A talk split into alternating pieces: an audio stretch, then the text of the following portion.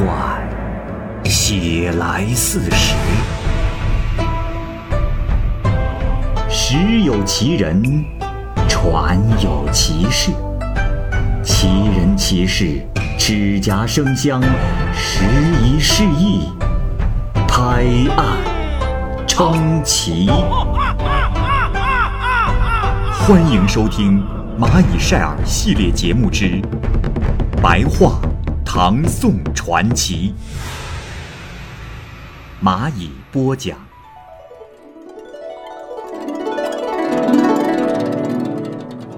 李清，李清是北海郡人，家里世代以开染坊为业。李清少年的时候学道。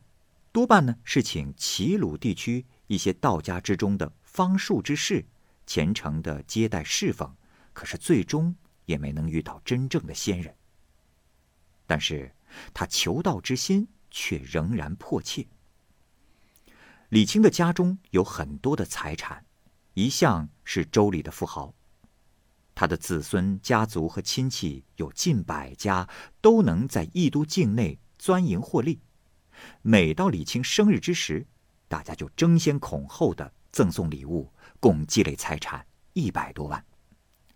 李清秉性仁德节俭，人们馈赠的东西呢，他从不拒绝，收来之后也不送人，就都积累起来放在仓库里。到了六十九岁的那年，生日的前十天，他忽然把亲戚和家族中的人都召集来，大摆酒宴。并且对大家说：“在座的诸位，靠着你们勤奋努力，各自都有很好的生活。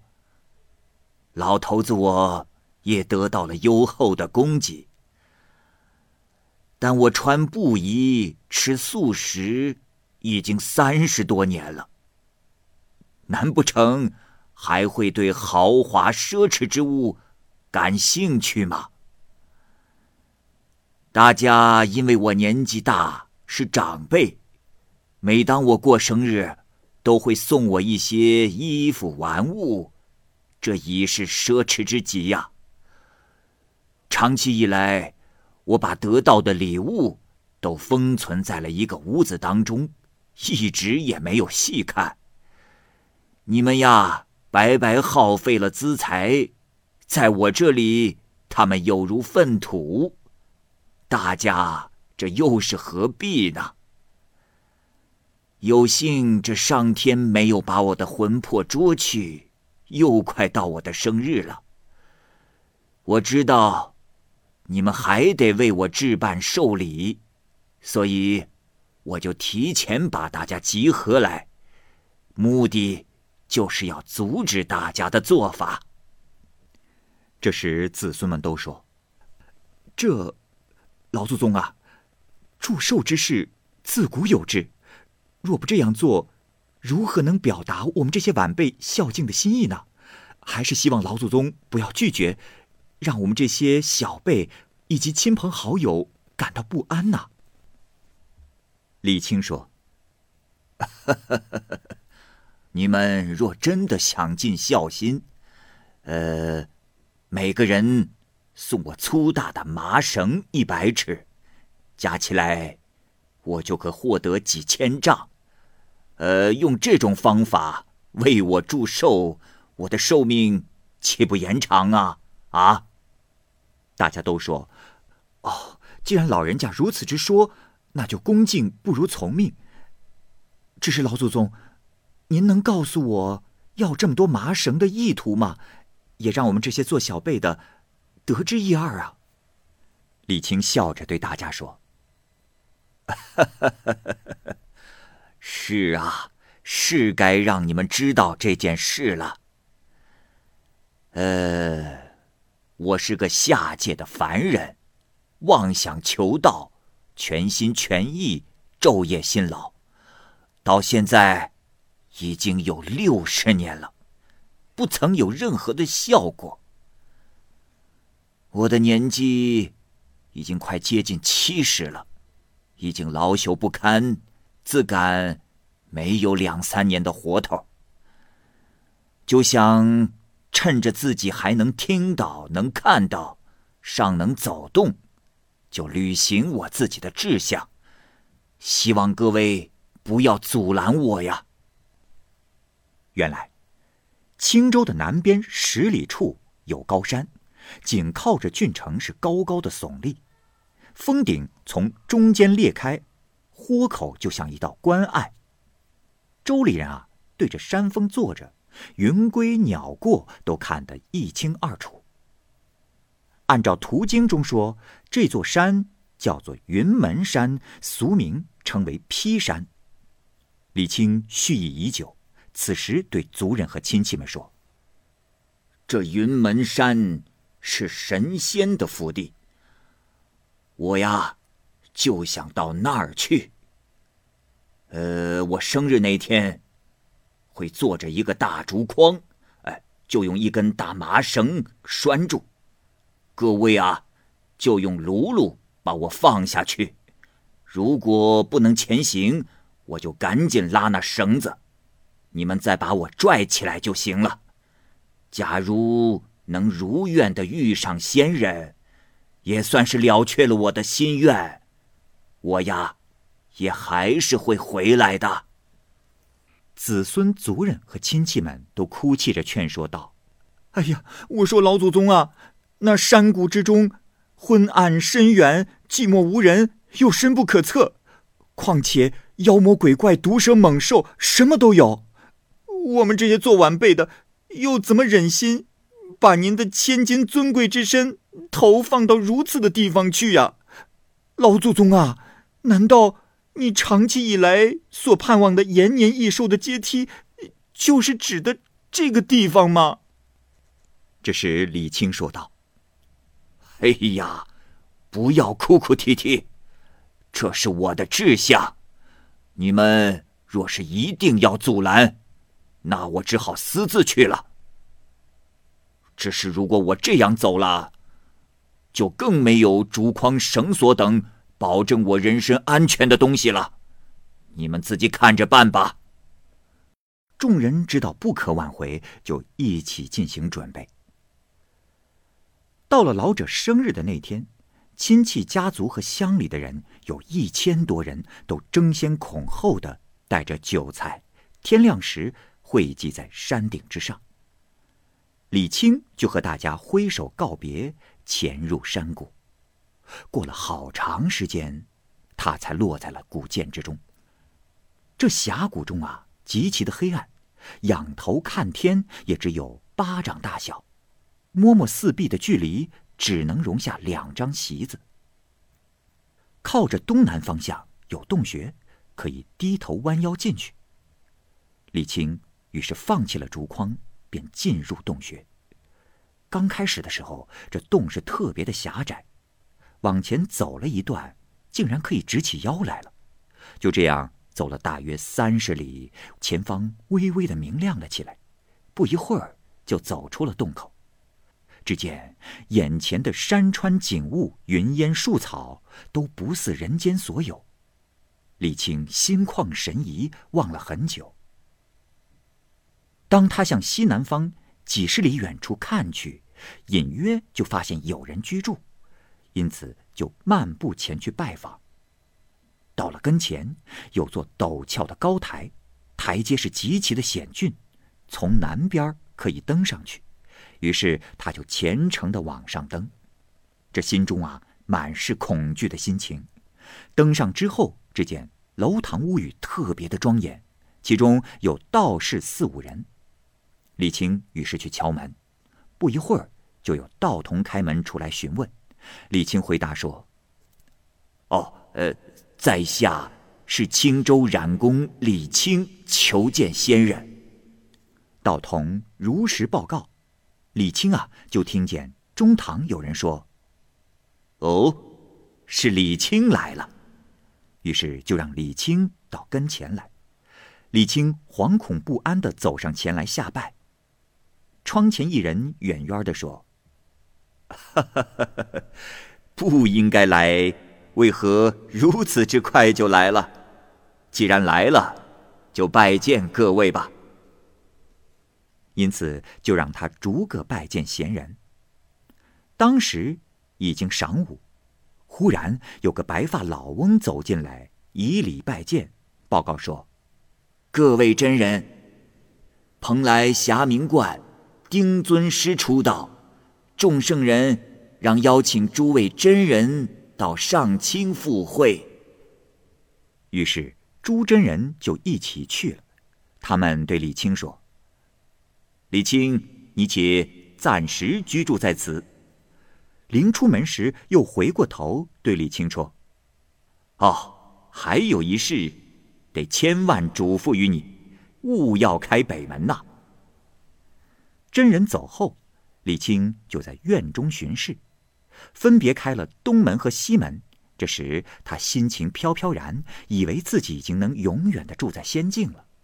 顺便呢，就来到了堂北，看见北门斜眼。于是不经意间，就出了北门眺望，这下边啊，正是青州城，看的是清清楚楚。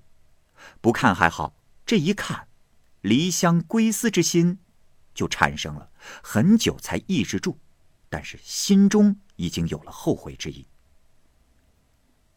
不多久，这诸位真人就回来了，其中有一人对他说：“哎呀，李清啊，李清。”我们让你勿要开北门，你为何竟擅自把北门打开，诱惑自己？果真，这仙界不是随便来的呀！可惜，可惜呀！便给了他一杯瓶中的酒，这酒呢是浓白色的。又过了一会儿，对他说：“李清，你可以回去了。”李清叩头哀求。仙人又说：“唉，此事无法再挽留啊！”众仙人就对李清说：“你也勿需后悔，你应当来到此地，只是时候未到。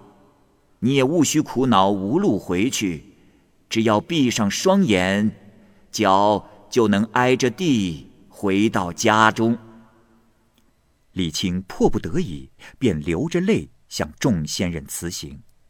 这时有人说：“且慢，既然让他回去，也该让他有谋生之资本。”李清的心中啊，依仗着自己家的财富，他暗中在想：这些人并不了解自己。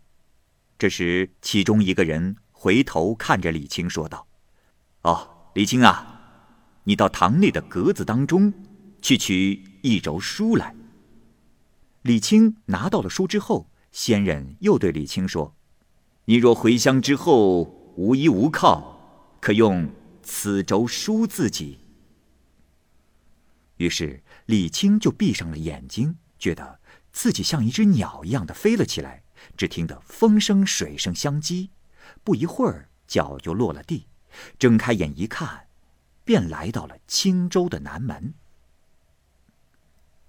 当时正是深末时刻，看到城池和周围的田野道路仿佛依然如故，至于这房屋树木、人们的穿戴，却已经都改变了。自己行走了一天，却没有一个人认识，他就来到了自己家的故居门前。早晨出来的时候啊，那座高大的院落，现在已经不曾有旧时的一点影子。左边，他看见了个开染坊的人。就去和他说话，那个人自诩姓李，并说：“哦，我家呃本是这北海地区的富豪。”又指着李巷的前后大门说：“喏，呃，这些呃都是我祖先留下来的产业。呃，曾经听说这祖父在隋朝开皇四年的生日那天，自己到了南山中就不知所踪了，也因此。”家道就败落下来了。李清闷闷不乐了好长时间，于是更换了姓名，就寄居在城中，四处游走。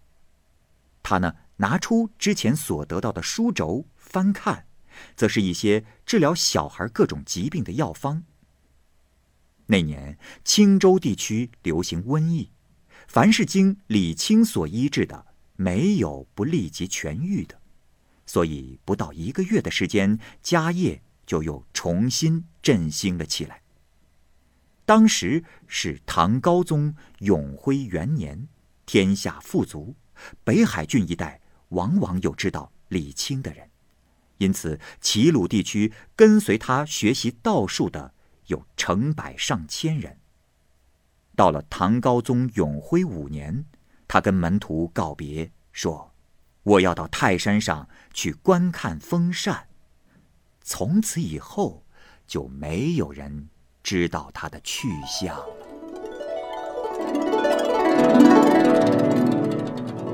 汪凤，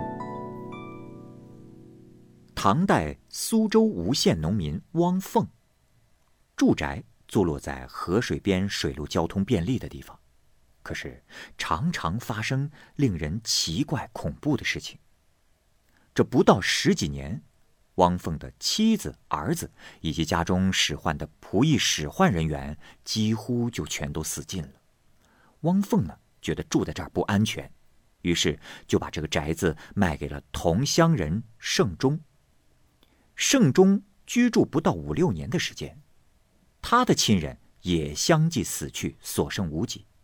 盛忠非常担忧和恐惧，只得减价插标出卖。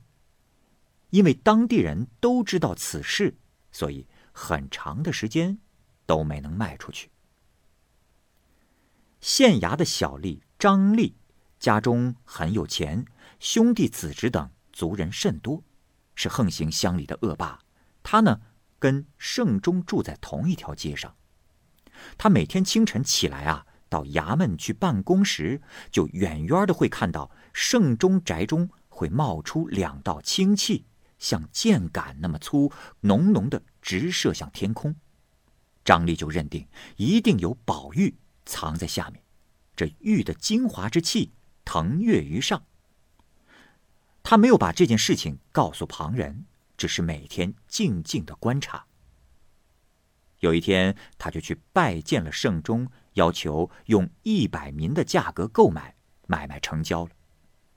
张力买到宅子之后不久就搬进去了，每天早晨再观察，这两道清气仍然如故，于是就准备了许多的台筐和铁锹，从氢气升起的地方开始挖。挖地啊，还不到六七尺深，这时呢。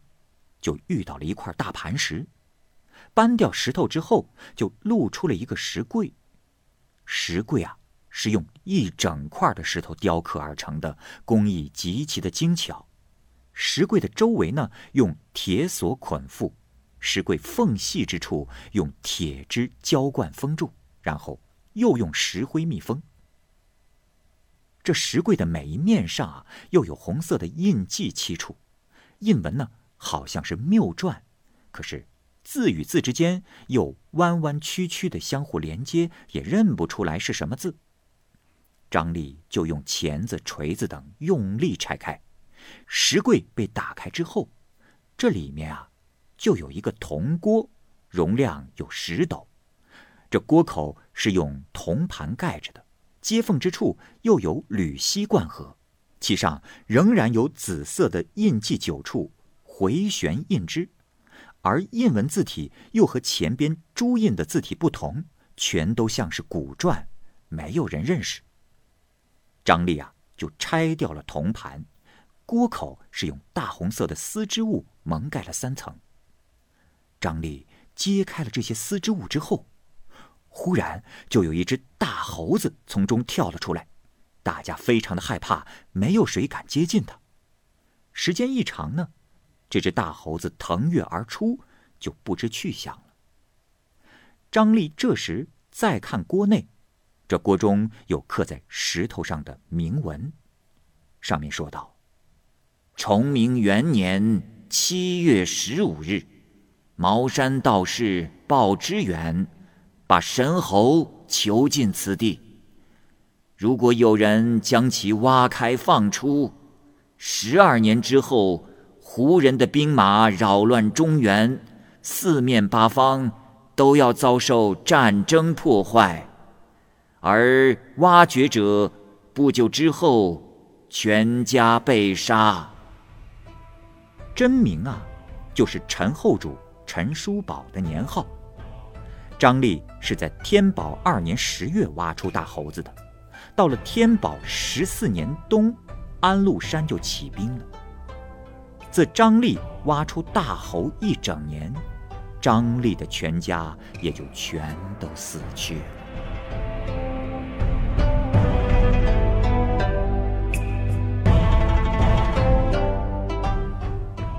好，由于时间的关系呢，本期白话唐宋传奇的故事就先讲述到这里。也同时呢，欢迎各位朋友关注和订阅蚂蚁晒尔的其他系列故事。我是蚂蚁，我们下期节目见。